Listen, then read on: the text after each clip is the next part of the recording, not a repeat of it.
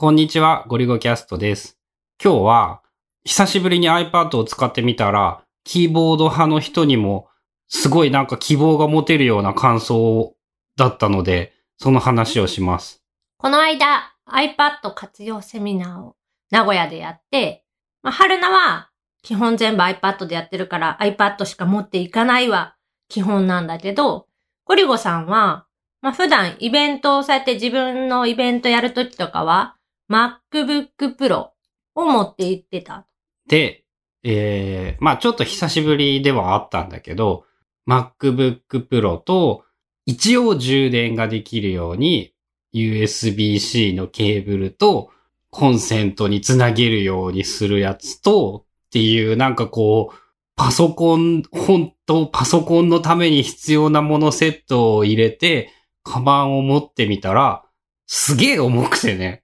え、なんか、こんなカバンって重くなるんだっけっていうのを思って、いや、イベントとかってね、なんかこう、実況ツイートとかをするから、まあやっぱキーボードないと辛いんだよねっていうようなことを話していたら、まあ春菜が自分の iPad のテスト用に薄っぺらい Bluetooth キーボードっていうのを持っていて、そいつを貸してやろうかと言ってくれたので、あ、そうだよな。パソコン使うって言ったって、そういうセミナーとか行く場合にやるにしても、参加するにしても、こう、文字入力ができて、受付ができて、キーノートができれば、まあ、こと足りるんだよね。あ、それなら俺、こういう時 iPad あるんだから使えばいいじゃんと思いつき持って行ってみました。で、感想は、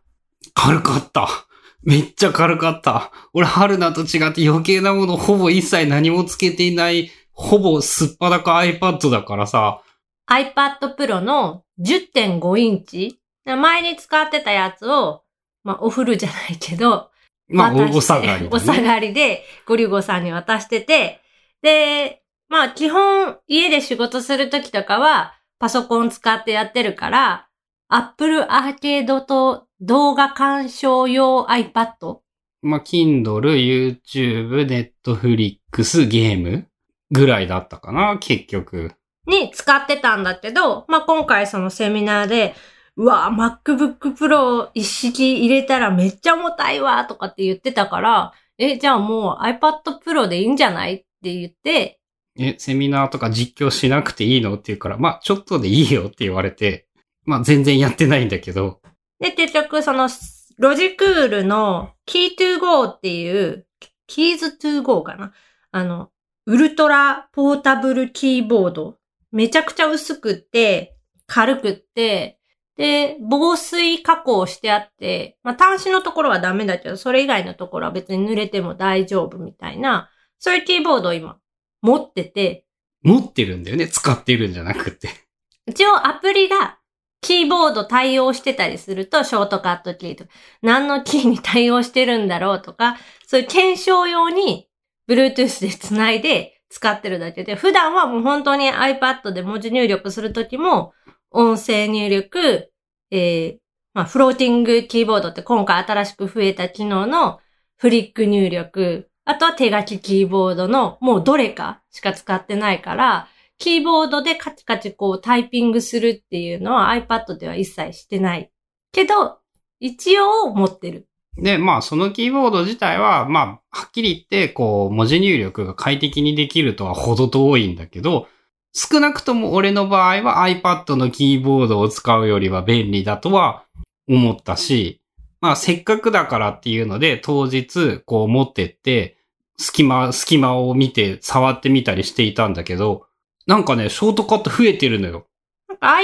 iPadOS になって、サファリとかもキーボードショートカットがすっごい対応したのが増えて30個ぐらいになってる。で、他のアプリでもショートカットキーは Apple 純正のやつに関しては増えてたりするし、後のやつに関しては、まあアプリ側が対応してくれたらっていう感じだけど、ショートカットキーもまあまあ使えるかなっていう印象。個人的にね、こう、Windows じゃなく Mac を使う理由の2割ぐらいがね、標準で Emac 系のショートカットが使えるっていうやつで、コントロールの A, E, N, P, F, B あたりその文字入力するときに、こう矢印、先頭に行くとか文の一番後ろに行く、上下左右の矢印キーを押さなくても、コントロールとの連携でカーソル移動ができるっていうのが、こう文字入力をいっぱいする俺的には大変重要というか便利なことで、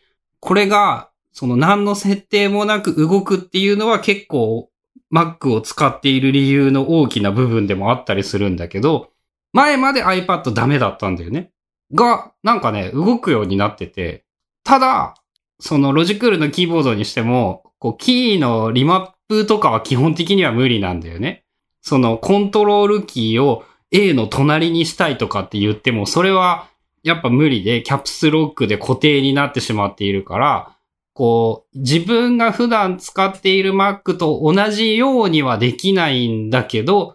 でもこれなら慣れれば文字入力に関して言えば、同じもしくは近いぐらいは iPad でいけるなっていう我慢する度合いがだいぶ減った。で、さらに言えば、これハッピーハッキングキーボード Bluetooth を持っていけば MacBook より文字入力とか快適かもしれないなっていうこう変態なことも思ったりもして。それ結局軽くならないと思うんやけど。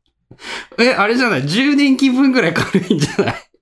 あとその、だから、iPad よりも、あ、MacBook Pro より文字入力しやすくなる可能性が高いのよ。あ、キーボードのその、そうそうそう、ハッピーハッキングキーボードが使えるとなったらね。まあ、まだそのあたり結論も出てないとか、いろんなこう、未定で不明なことはいっぱいあるんだけど、やっぱね、デフォでコントロール系のショートカットが使えたは、すごい個人的にはでかく、この話をしてもほんと100人に1人ぐらいにも出会えないぐらいしか、こう話は通じないんだけどさ、だいぶね、Mac、iPad で少なくとも家で使うことはないけど、外ならもう、ま、iPad いけるなっていう感じがしてきた。まあ俺はお下がりだからいいけど、でもそのために買うのかって言われたらまた悩むよね。でももしこれを突き詰めていけばさ、今後その MacBook を新調せずに iPad に移行っていうのも現実問題として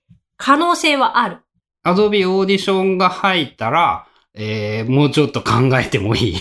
ぐらい、うーん、メインにはならんな、俺やっぱ。じゃあまあ外出時はっていう話？うん。なんかそのやっぱね、その、アプリが2画面がいらないんだよね。春菜が超気に入っているスプリットビュー。あれとかも、ああいうことをこう指でシュインってやるぐらいなら俺はコマンドタブでアプリを切り替えるっていう派閥で、そういう意味でやっぱそのモバイル環境という環境は手に入るけど、これでいい、すべてこれで OK にはやっぱり俺はならないかな。春菜はまあ思想的な話になるけど、そこがそのタッチデバイスのメリットである直感的さをいかに使えるかっていう意味で、まあ iPhone も一緒なんだけど、iPad はまあ画面が広い分、スプリットビューでこう違う種類のアプリとか同じアプリを2個立ち上げて、こっちからこっちにっていうそのコピーペーストの作業も、もちろん、ショートカットキーとか、まあ、ジスチャーとかでもできるけど、それ以上に、こう、ただ選んで、左から右、右から左にこう、ドラッグするだけでできるとか、画像が入れれるっていうのは、すごく気に入ってて、そっちを押していきたい。まあね、俺としては、そのどうしても好みがあるから、そういう意味で iPad にできないと思うけど、例えばなんだけどね、1年 iPad しか使わんかったらもうわからんくなってできるというふうには思う。まあ、一時あれやもんね、iPad だけでやるって言って、ブログ書くのとかも全部 iPad でやってた時期あったよね。まあ、できたしやってたけど、その後、あの、幸運にして不幸だったのは、ハッピーハッキングキーボードとか、リアルフォースとか、ああいう、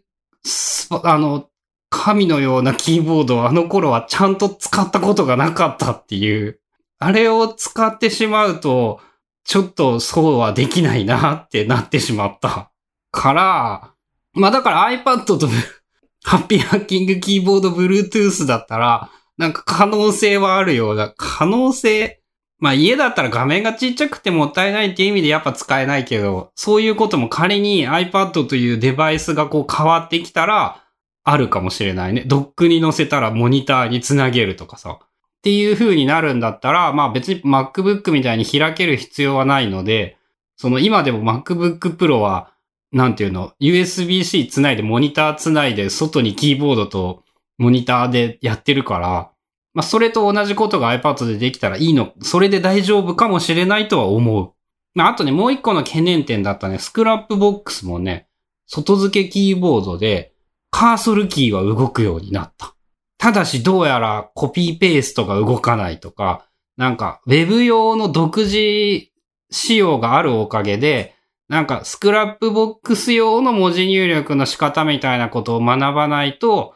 こうパソコンと同じようにはできないので、そういう意味ではやっぱちょっと、まだそのモバイルとして割り切るしかできないよなっていうのは思う。けど、その使える、なんか前は Scrapbox ができなく、使えなくって、コントロールショートカットがないから、もう諦めようって思ったんだけど、今は、あ、プレゼンなら別に iPad でいいんだし、お出かけするときは軽い方が正義だなっていうことは思った。iPad の10インチ前後のモデルだと、だいたいね、本体のその重さが 500g 前後なんだよね。あれ、7、800あるんじゃないっけ ?500 前後なんだっけ？小さい方なら500前後。で、一番軽いのがやっぱ iPad Pro 11インチで460何グラムぐらい。そんなに軽いの？今ね、MacBook Pro の重さを調べたら、MacBook Pro 13インチの重さが1.34キロ？まあ、1.3から4ぐらいで、ハッピーハッキングキーボードが530プラス電池。電池が炭酸2本でだいたい 50g らしいので、まあ600ないぐらいで、Mac、iPad が500ないぐらい？合計しても MacBook Pro より軽いぐらい？で、さらに言えば充電周りが iPad だともうちょっと軽くできるっていうこともあるので。まあでも今あのチッカガリウムの小さいやつを使えば同じぐらいじゃないっていう気はするけど。地味に違うのがね、例えばね、MacBook Pro についてくるね、USB-C ってね、60W に耐えられるからね、でかくて重いのよ。で、それが iPad 用の USB-C、C ライトニングとか CC とかだと、もうちょい軽くなったりもして、その辺も含めて、これ変態だけど iPad とキーボードの方が MacBook Pro より軽くなるは少なくとも。ちょっと、あの、検討してみる可能性はありですね、これは。なんか普段から結構ずっと言ってて、まあ iPad にすればめっちゃ軽いよ、めっちゃ軽いよって言ってるんやけど、実際その数値何グラムとかって言うと、まあもうちょっと実感が湧くのかな。500ないのは、なんか俺勝手に700ぐらいだと思ってた。えっとね、iPad Pro の12.9あの、一番大きい画面サイズのやつで、2018年に出た、あの、一番新しい最新の12.9インチ iPad Pro だと、えー、631g。で、スマートキーボードをつけると1キロぐらいになっちゃうんだっけ？確か。そう、スマートキーボードの、特にスマートキーボードフォリオ。フォリオになって重くなったもんね、さらに。ちょっとだけ、まあ、背面の分増えてて、重たくなってて、で、それがね、っぱね、400ぐらいあるんだよね。400ってもうハッピーハッキングキーボードと同じ重さってことじゃん。まあ、ス マートキーボードフォリオで、11インチ用は 295g ぐらいなの。300切るぐらい多分。iPad 合わせて800ない。で、12.9インチ用になっちゃうと、400ちょい、402とか405とか、それぐらいになるから、本体と合わせるとやっぱ1キロ超えちゃう。結構でかいね。その1点、それでも MacBook が1.3なんだからさ、1.34。そこまでしても軽いし、さらにキーボードの押し心地としては超えられる。ただまあトラックパッドマウス的なものがないので、あ違う、逆にキーボード大好き系の人はマウスなんてもともと使わないから、全部キーボードでカーソルの移動もするから、なんか文章を書く人というものに絞ったら、そっちの方が軽くて便利かもしれない。まあ、金額の話で言うと、iPad Pro が10万ぐらいして、ハッピーハッキングキーボードも2、3万して、それ MacBook とか MacBook Air 買えるよねっていう値段なので、こう、日常的に使わない場合はやはりちょっと高すぎてなかなか進めづらいけど、まあ、あとは、その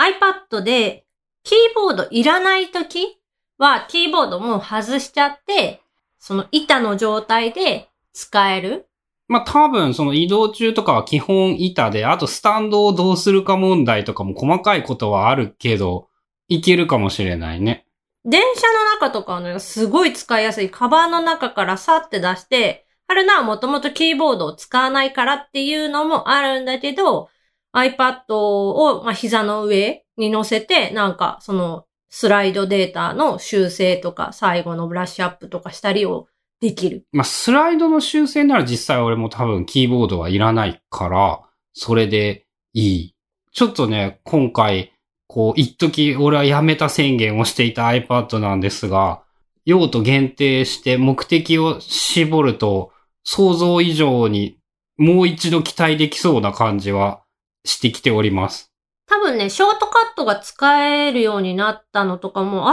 iPadOS で増えたんじゃないかなっていう気はする。まあだからさ、お絵描き系の人におすすめじゃなくて、実はその分筆業とかそっち関係の人に、あとハッピーハッキングキーボードが大好きな人とかは、MacBook よりいいかもしれない。という発見でした。ということで今日は、持ち出し用に iPad を使ってみたら想定以上に便利で期待値高まってきたぞっていうお話でした。